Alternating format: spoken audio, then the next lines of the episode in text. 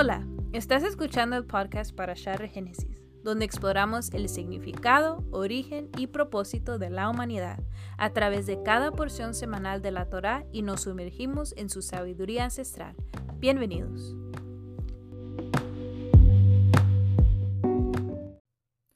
Hola, ¿qué tal? ¿Cómo están? Bienvenidos a este podcast, el podcast de Regénesis. Como siempre, es un gran placer, un gran honor que me puedan acompañar en un episodio más de este podcast. Continuamos con la serie de las porciones de la Torá y la parashá de hoy es la parashá Bo. Así es como se llama y es la porción número 15 y esta se basa en Éxodo 10, 1 al 13, 6. Los temas que podemos encontrar en esta porción son muy interesantes. En las porciones pasadas hablamos sobre los nombres y su importancia y cómo Dios se da a conocer a Moisés. Pero esas porciones también nos hablan de cómo Moisés y Aarón dan a conocer el nombre de Dios a Israel y a Egipto. A Egipto le da a conocer su nombre por medio de los actos que él hace, atacando a los dioses de, de los egipcios, a cada uno de sus dioses. Entonces, esta porción bo, que quiere decir ven o ve, comienza con, con Dios diciéndole a Moisés ve con Faraón. Es por eso que lleva este nombre. Y nos introduce, o más bien nos posiciona en medio de una guerra cósmica. En las porciones anteriores vimos cómo es que comenzaron estas plagas, vimos cómo es que Moisés se presenta ante Faraón. Bueno, no lo vimos en el episodio anterior, pero no lo hemos visto porque en estas porciones estamos tomando solamente algunos, algunas porciones de la porción, porque abarcan muchos temas. Pero en las porciones anteriores, si las leemos, podemos ver a un Moisés entrando ante la presencia de Faraón, eh, soltando la serpiente o, el, el báculo que se convirtió en serpiente y esto era una señal muy interesante porque Moisés le estaba avisando a Faraón y a Egipto que Dios estaba declarando guerra y que si ellos no cedían para dejar al pueblo de Israel ir libre a celebrar fiesta en el desierto, entonces plagas iban a sobrevenir sobre Egipto. Entonces el faraón ya estaba avisado, pero el faraón había endurecido su corazón y él no quiso dejar ir al pueblo de Israel a celebrar fiesta a Dios. Y le puso diferentes trabas. Entonces, en esta porción, para Shabo nos posiciona específicamente comenzando la plaga de las langostas. Esa es la siguiente plaga. Después sigue la plaga de las tinieblas, luego la muerte de los primogénitos y también la Pascua, la salida de Egipto y la orden de consagrar a todo primogénito de los hijos de Israel. Estos son algunos de los temas que podemos encontrar en esta porción. Entonces, como hay tantos temas, yo en este episodio me quiero enfocar solamente en lo que es la Pascua. La Pascua o Pesaj se celebra por primera vez en Egipto. El Señor le manda a Moisés y al pueblo que celebren fiesta y les da ciertas indicaciones cómo es que se iba a celebrar esta festividad. Entonces, quiero enfocarme en esto porque la Pascua tiene un mensaje profético sobre la persona de Jesús. Las festividades que encontramos en la Biblia no solamente son festividades que se tenían que celebrar para recordar ciertos eventos y para mantener unido a un pueblo y darle una cultura al pueblo de Israel. No solamente era para eso, sino que estas fiestas tienen aspectos proféticos, porque anuncian a eventos que iban a venir que tenían mucha importancia para el pueblo de Israel. Una de las cosas que anuncia esta festividad es al Mesías, es la redención de Israel y no solamente de Israel, sino de la humanidad. Entonces, yo quiero en este episodio enfocarme en esto, en lo que es Pascua y los aspectos que podemos encontrar de esta festividad que apuntan hacia la persona de Jesús.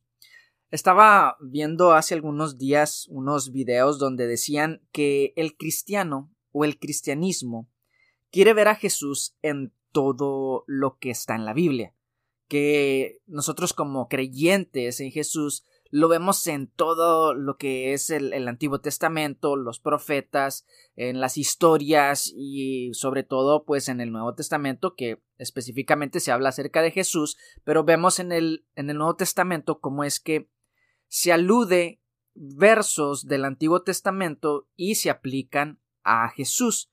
Entonces, eh, escuchaba esta crítica eh, y uno era eh, uno de los críticos que hacía esto era un maestro de ciencias bíblicas y el otro es un judío. Ambos son judíos, pero uno es un maestro de ciencias bíblicas que no profesa ninguna religión y el otro sí profesa el judaísmo ortodoxo. Y ellos hacían esta crítica hacia nosotros como creyentes en Jesús de que donde sea queremos ver a Jesús. Y, se me hizo raro, se me hizo un poco chistoso y extraño viniendo de personas que conocen su cultura y conocen cómo es el judaísmo.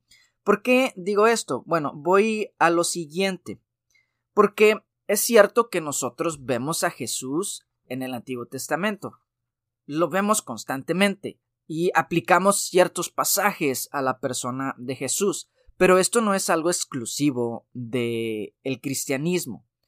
¿Por qué es que se me hace curioso? Bueno, porque el mismo judaísmo aplica, o más bien el mismo judaísmo encuentra la figura del Mesías en sus escritos. El judaísmo encuentra al Mesías desde el Génesis hasta el último libro de la ley. Ellos ahí lo, lo, lo encuentran y en sus comentarios ellos afirman que el Mesías preexiste, que el Mesías está antes de la creación, o aunque ellos dicen que la idea del Mesías está antes de la creación, precede a la creación.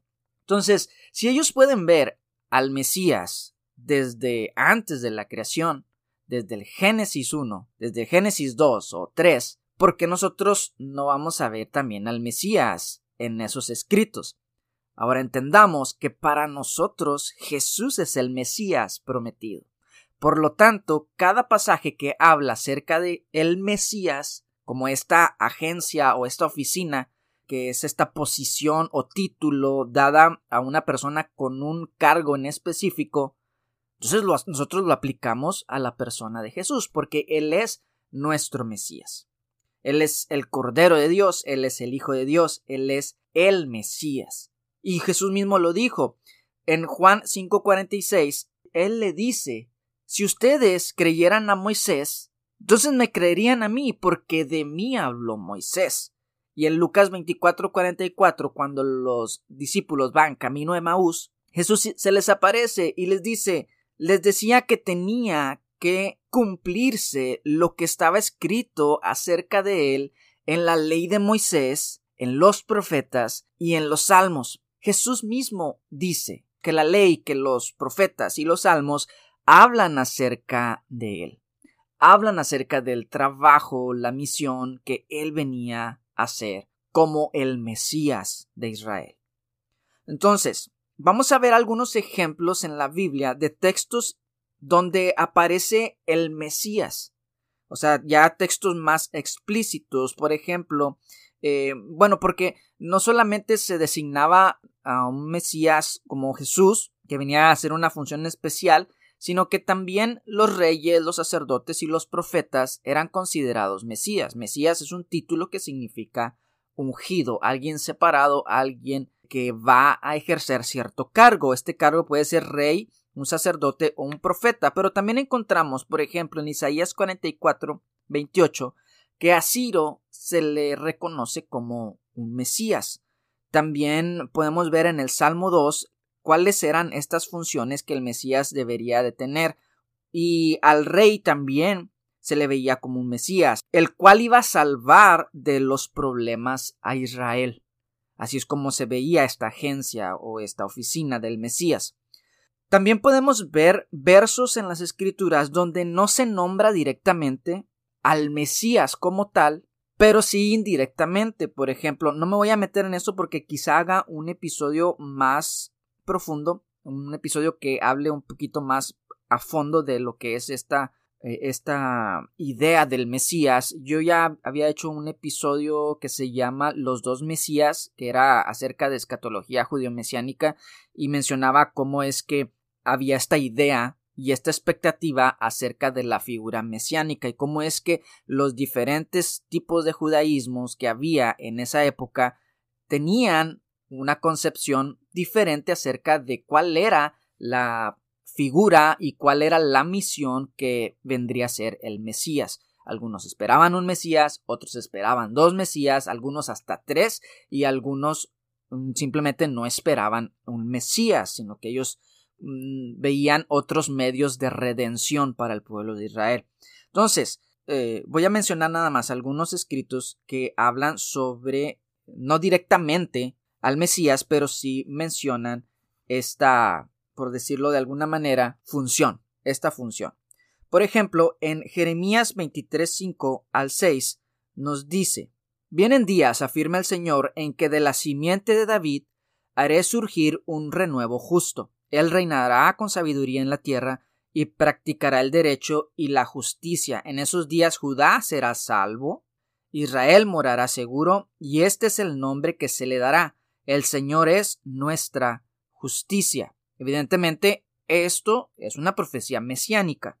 En Isaías 11:6 al 9 podemos encontrar lo siguiente.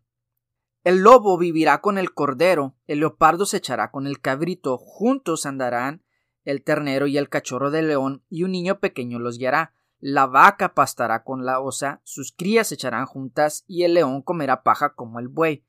Jugará el niño de pecho junto a la cueva de la cobra y el recién destetado meterá la mano en el nido de la víbora. No harán ningún daño ni estrago en todo mi monte santo, porque se llenará la tierra con el conocimiento del Señor, así como las aguas cubren los mares. En aquel día se alzará la raíz de Isaí como bandera de los pueblos, hacia él correrán las naciones, y glorioso será el lugar donde repose. En aquel día el Señor volverá a extender su mano para recuperar al remanente de su pueblo, a los que hayan quedado de Asiria en Egipto, Patros y Cus, en Elam, Sinar, Hamad y en las islas, islas del Mediterráneo. Entonces, en este verso de Isaías 11:6 al 9, podemos ver nuevamente, aunque no se menciona explícitamente el Mesías, se menciona la raíz de Isaí que se levantará como bandera de los pueblos. Esta escritura a nosotros lo aplicamos a Jesús y muchos dicen, bueno, pero es que no se cumplió eso. Bueno, también tengo un episodio que habla acerca de esto. Creo que también es eh, en ese mismo episodio que hablo acerca de los dos Mesías, el Mesías sufriente y el Mesías reinante. Ahora, Daniel 9:13 al 14 nos habla acerca del Hijo del Hombre y Daniel 9:24 al 26 habla acerca del príncipe Mesías. En estos hay grandes discusiones entre cristianos y judíos acerca de la identidad de este hijo de hombre. No solamente su identidad, sino también su naturaleza. Ok, entonces, en este episodio no es el tema el discutir acerca de esto en específico, si es o no es, sino más bien el mencionar cómo es que en los escritos judíos ya se tenía la idea de este Mesías. Simplemente lo que estoy yo diciendo es que nosotros vemos a Jesús como nuestro Mesías. Creemos que Él es el Mesías prometido y por lo tanto estos pasajes aplican a Jesús. Por eso es que lo podemos ver en todas las escrituras. Ahora, en los escritos judíos, no necesariamente, porque ya mencioné ahorita unos escritos judíos que son en la Biblia, en la que todos tenemos, eh, que son el, Antiguo Testamento, como se llama en, el ambiente cristiano. Los judíos lo llaman el Tanaj. En el Tanaj podemos encontrar estas alusiones a un redentor, que vendría un redentor que libraría a Israel de sus problemas. Sí, ahora ya el pensamiento en las personas del primer siglo pues era un poco variado porque algunos esperaban cierto Mesías. Ok, entonces, ahora vamos a ver algunos escritos judíos que no son canónicos, o sea, que no están dentro del el compendio que nosotros conocemos como la Biblia o como ellos conocen el, Tanaj. Y estos escritos, por ejemplo, voy a mencionar algunos, no todos los voy, no me voy a ir a fondo en esto porque simplemente, repito, es evidenciar de que también el judío ve la figura del Mesías en todos esos escritos o en la mayoría de ellos. Por ejemplo, el Testamento de Moisés, que es un documento pseudoepígrafo. Pseudoepígrafo quiere decir que no necesariamente lo escribió Moisés, o más bien, no lo escribió Moisés, es evidente, no hay duda de eso, pero se le da el nombre de, de Moisés para que tenga más peso, para que tenga más autoridad y el documento sea tomado en cuenta. Es algo muy particular que hace el pueblo judío y no hay problema en eso. O sea, entendemos esto. Eh, este escrito fue, se cree que es, su origen es en el siglo I de la era común o un poco antes del siglo I de la era común. Y en el 1.14 dice así, dice el Señor del mundo, porque Él ha creado el mundo en nombre de su pueblo. Y más adelante de este texto dice, Él me diseñó y me ideó y me preparó antes de la fundación del mundo para que yo fuera el mediador de su pacto Evidentemente está hablando de una figura mesiánica. Y esto es muy comparado a lo que dice Hebreos 8:6 cuando habla acerca de el mediador. Habla acerca de Jesús haciendo un pacto para mediar por su pueblo. Ahora, en el siglo 2 o 3 también surge este escrito que se llama La sabiduría de Sirá. Y ahí también podemos encontrar referencias al Mesías independientemente de la visión que este escrito mostraba de la figura mesiánica. Sí, porque hay debates acerca de dónde procedía esta figura mesiánica. Pero independientemente de eso, lo que quiero apuntar es a que este libro también hace alusión al Mesías. Podemos también ver el libro de Enoch, que es un libro eh, apocalíptico, donde se menciona el Hijo del Hombre en el 46, 1 al 6. Lo podemos mm, leer.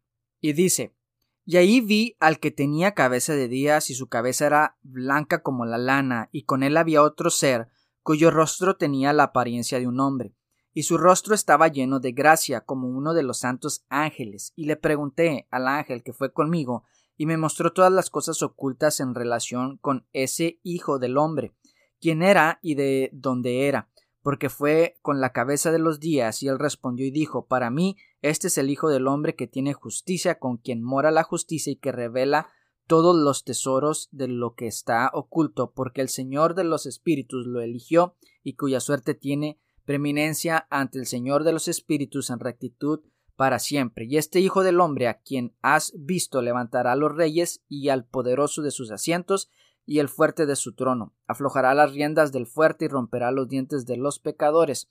Y él bajará a los reyes de sus tronos y reinos, porque no lo exaltan ni lo alaban, ni reconocen humildemente de dónde les fue otorgado el reino, y bajará el rostro de los fuertes y los llenará de vergüenza. Entonces, aquí podemos ver que Enoch, al igual que Daniel, también hacen referencia a esta figura conocida como el Hijo del Hombre. También podemos ver en el cuarto libro de Esdras, donde se menciona a mí, en, en el capítulo 7, 26 al 30, se menciona a mi hijo el Mesías. Y los rollos del mar muerto, que también lo hemos mencionado anteriormente, proporcionan las referencias más explícitas de la idea de un Mesías. En los rollos del mar muerto, esta es una figura recurrente en sus escritos. Y también podemos ver cómo en la Mishnah, que son también escritos judíos, la Mishnah es la primera redacción escrita significativa de las tradiciones llamada la Torah oral. También se llama Shas, que es un acrónimo Shisha, que Sedarim, o las seis órdenes, debido a sus seis divisiones principales. Las órdenes de las que se compone la Mishnah contienen cada una de siete a doce tratados. Mm, que se llaman Masechtot, que significa telas. Hay un total de 63 tratados que se subdividen en capítulos y párrafos o versos.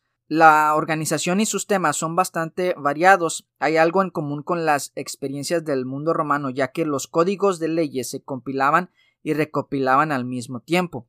La Mishnah es el relato sistemático de la vida judía de Israel según lo entienden los rabinos. Entonces también en la Mishnah podemos encontrar que se usa el término Mashiach o Emshuach extensivamente, sin embargo generalmente se refiere al sumo sacerdote ungido o al sacerdote ungido que guía a Israel a la batalla, es decir, Emshuach Milhamá. Cuando la Mishnah busca diferenciar entre el sumo sacerdote ungido y el Mesías, elige el calificador los días del Mesías para resaltar la diferencia. Un pasaje similar registrado en la Agadá de la Pascua se refiere a el siguiente.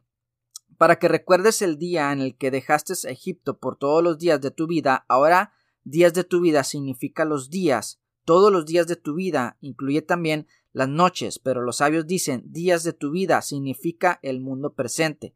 Todos los días de tu vida incluye también la era del Mesías, y esto es como un comentario, un comentario de Deuteronomio 16, 3. Ok, entonces también dentro de los escritos conocidos como la Mishnah, bueno, esta cita, antes de esto, esta cita la tomé del libro que se llama Expectativas Mesiánicas. Eh, no recuerdo el autor en este momento, pero lo pueden encontrar en Kindle o en, algún otro, en Amazon, pueden encontrar el libro.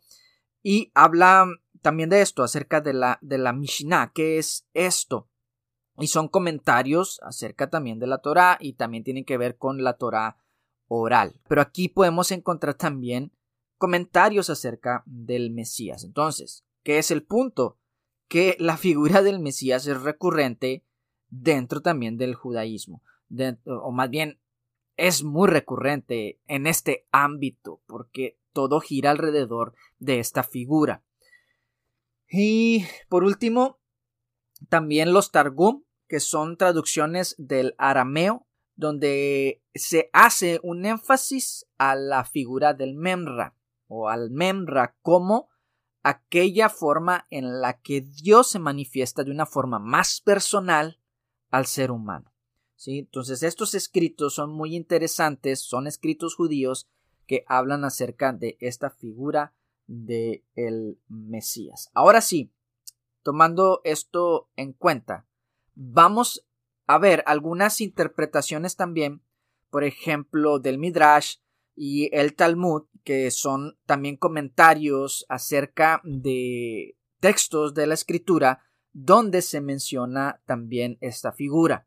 Por ejemplo, en la Torá también se alude al Mesías, porque esta es la crítica que se nos hace, que nosotros vemos alusiones a Jesús en la Torá, pero esto no es algo extraño al mundo judío porque ellos ven alusiones al Mesías en la Torah. Por ejemplo, en Génesis 1.1, que habla acerca de que en el principio creó Dios los cielos y la tierra, y la tierra estaba desordenada y vacía, y el Espíritu de Dios se movía sobre la faz de las aguas, hay un midrash que es una interpretación o un comentario acerca de este texto que dice que hay seis cosas que preceden a la creación del mundo. Una de ellas es el nombre del Mesías. Ahora hay algo bien importante en Génesis 1.1, que en Génesis 1.1 no se menciona al Mesías para nada. Sin embargo, el judío o los comentaristas judíos pueden ver a el Mesías. Ellos meten al Mesías ahí y dicen hay seis cosas que preceden a la creación del mundo y una de ellas es el nombre del Mesías. En el Talmud Sanedrín 98b Rabá Yohanan o el rabí Yohanan dijo, el mundo fue creado por el Mesías o por méritos del Mesías. Y esto es parecido a lo que Pablo dijo en Colosenses 1, 16 al 17, donde dice, porque en él fueron creadas todas las cosas, las que hay en los cielos y las que hay en la tierra. Y si vemos el Salmo 72, 17, habla acerca de que su nombre para siempre mientras dure el sol, que perdure su nombre. Y se hace una interpretación acerca de este salmo y se incluye lo siguiente. Se incluye algo así como que su nombre para siempre mientras dure el sol, que perdure su nombre, su nombre es Ginom. ¿A qué está aludiendo? Está aludiendo al nombre del Mesías. También podemos ver en Génesis 1.2, cuando habla acerca del espíritu, de que el espíritu se movía sobre la faz de las aguas, en Bereshit Rabá, que es un comentario también del libro de Génesis, se menciona lo siguiente y se hace la siguiente afirmación. Este es el espíritu del Mesías. Entonces, nuevamente, podemos ver en esto de que Pablo utiliza el mismo método que utiliza el pueblo de Israel, que utilizan los judíos. Ellos dicen que en Génesis se hace una alusión al Mesías y, y Pablo hace lo mismo. Pablo dice, porque en él fueron creadas todas las cosas, las que hay en los cielos y las que hay en la tierra. ¿Dónde dice eso en Génesis? Bueno, no es algo extraño porque también en el pueblo judío se hace esto. Ok, entonces, teniendo esto en claro, yo sé que fue una introducción muy larga y yo creo que es parte también, ahora es parte de este aprendizaje. Estamos entendiendo acerca de, esto, de estas alusiones al Mesías y cómo es que podemos ver nosotros a Jesús en las escrituras. No hay ningún problema en esto. Podemos discutir acerca de este tema. Para nosotros Jesús es el Mesías, por lo tanto lo podemos ver desde el principio del Génesis. Y en esta porción Bo podemos ver al Cordero de Pascua. Podemos ver esta celebración de Pesaj, del Cordero de Pascua. Y rápidamente, para finalizar, porque no quiero que este episodio se haga muy extenso, porque nada más es una porción de la Torá. Jesús es el Cordero de Dios que quita el pecado del mundo. Así lo podemos ver nosotros. Y podemos encontrar, cuando se habla acerca de la Pascua, una alusión directa a la persona de Jesús, a la persona del Mesías. ¿Cómo es que el Señor le ordena a Moisés que sacrifiquen un cordero y pongan su sangre en los dinteles de las puertas para que cuando pase el heridor no entre a las casas, sino que salte o pase de largo, porque eso es lo que significa pesaj, saltar o pasar. Esa noche el ángel iba a pasar por la tierra de Egipto y iba a herir a los primogénitos que no estuvieran bajo la cobertura o que no tuvieran la señal de la sangre en los dinteles de sus puertas. Jesús es nuestro Salvador. Si esta figura de un Salvador que arreglaría los problemas del pueblo de Israel se veía desde el principio, desde que se le dijo a la mujer que su, su simiente heriría en la cabeza a la serpiente, si lo podemos ver en el sacrificio de Abel, porque él ofrece un sacrificio que es agradable a Dios y como dice, como dice en el Nuevo Testamento, que esto habla. Porque vemos en, el, el Nuevo Testamento cómo es que se hace alusión al sacrificio de Abel, como que él profetizaba acerca del sacrificio que vendría a ser Jesús. En Génesis 3, 21 y eso lo podemos ver en Lucas 11:50 al 51. Se menciona a Abel como un profeta, como alguien que anunció lo que vendría. Entonces, si podemos ver estas alusiones, entonces Jesús es el cordero que quita el pecado del mundo, como lo dijo Juan. Cuando Jesús viene a él y lo ve y dice, He aquí el Cordero de Dios que quita el pecado del mundo. Entonces, en esta parte de la Parashah Bo, específicamente cuando habla acerca de Pascua, podemos ver la figura de Jesús como el Cordero que quita el pecado del mundo. Podemos ver a Jesús como el Cordero sin defecto, porque así lo declara Juan el Bautista.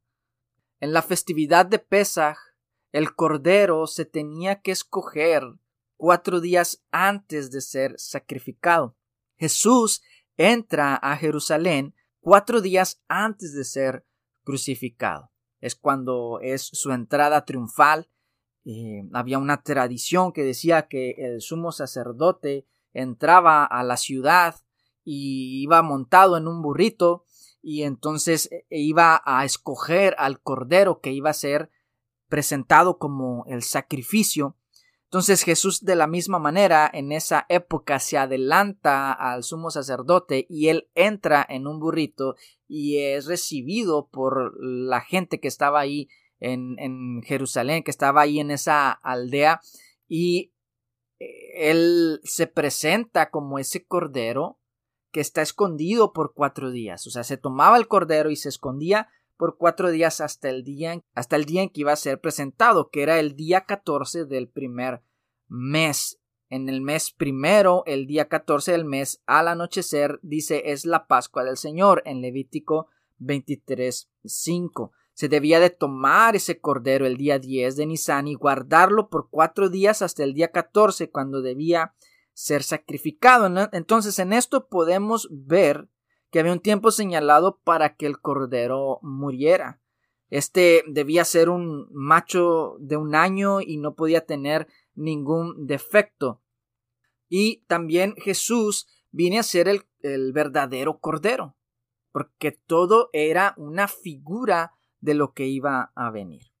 Ahora, esa sangre del cordero se iba a tomar y de su sangre, o sea, se iba a tomar y se, tomaría esa sangre, no, no, no que se bebería, sino que se iba a tomar en una olla, en un lebrijo, y se iba a ungir los dos postes y el marco superior y el dintel o dintel de las puertas de la entrada de las casas donde se iba a comer. Y esa sangre sería la señal, ya que al ver la sangre Dios pasaría por alto ese lugar y el ángel de la muerte que esa noche visitaría todo el país no los afectaría.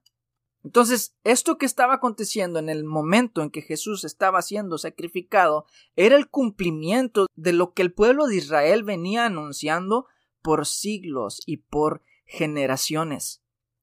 Cada vez que ellos celebraban Pascua, estaban anunciando el tiempo de su redención, no el tiempo de su redención solamente de, de, los pueblos extranjeros o de las naciones que los tenía sometidos, como era el caso del pueblo de Israel en Egipto, cómo es que ellos obtuvieron esa libertad de la opresión en la que ellos estaban, sino que ellos seguían anunciando año tras año por generaciones, por siglos, que vendría uno que los libertaría completamente, pero ahora de la esclavitud del pecado, de la esclavitud de la muerte, de la esclavitud del enemigo, de la esclavitud de las malas obras y de lo que esto conllevaba, de lo que el pecado causaba en el ser humano, que era el mantenernos retenidos en la tumba. Entonces el Cordero de Dios es el que quita el pecado del mundo, el que vence el mal, el que vence el pecado y el que vence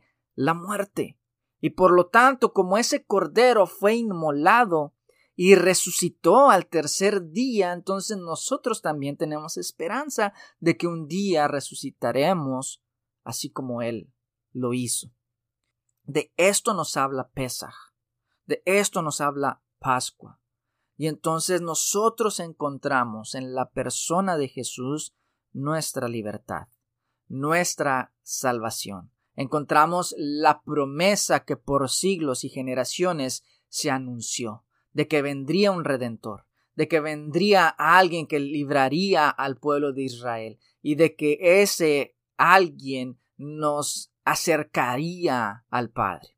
Jesús vino a traernos al Padre y ahora nosotros podemos tener comunión completa con Él, podemos estar con Él, podemos entrar confiadamente al trono de la gracia como dice la escritura, para alcanzar misericordia para el oportuno socorro.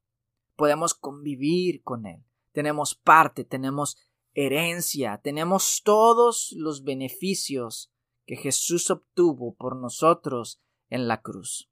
Ahora simplemente nos queda vivir una vida de obediencia, vivir una vida demostrando que realmente hemos sido hechos libres, tenemos que vivir una vida en la cual demostramos que ahora no pertenecemos más al mundo, sino que pertenecemos a Dios, que Él nos ha trasladado de las tinieblas, de la opresión en la que estábamos, a el reino de su amado Hijo.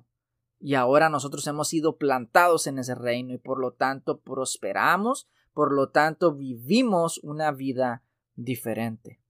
Entonces, esto es lo que podemos encontrar en la porción de la parasha Bo y eh, la importancia de lo que es esta festividad de Pascua, de Pesaj, y cómo es que Dios libró a su pueblo de la esclavitud en la que estaba, pero que también hoy en nuestros días nos sigue hablando de que ese cordero fue sacrificado desde la eternidad para nuestro beneficio, para que nosotros pudiéramos ser libres. Y ahora lo que nos queda es alabar a ese cordero, alabar a Dios por lo que Él hizo en nuestras vidas, porque Él es vencedor del diablo y de la muerte, porque Él es el único que puede abrir el libro de la profecía, porque él, es el que restaura el gobierno de Dios sobre todo. Él es el que restaura su gobierno en nuestras vidas. Y ahora nosotros lo adoramos, lo, alabamos, lo exaltamos por lo que Él hizo por nosotros. Entonces, esto es la Parashá Bo. Espero que haya sido de bendición para sus vidas. Si es así, compártelo con alguien más para que también pueda ser de bendición para las vidas de los que lo vayan a escuchar. Bendiciones y nos escuchamos en el próximo episodio. Bye bye.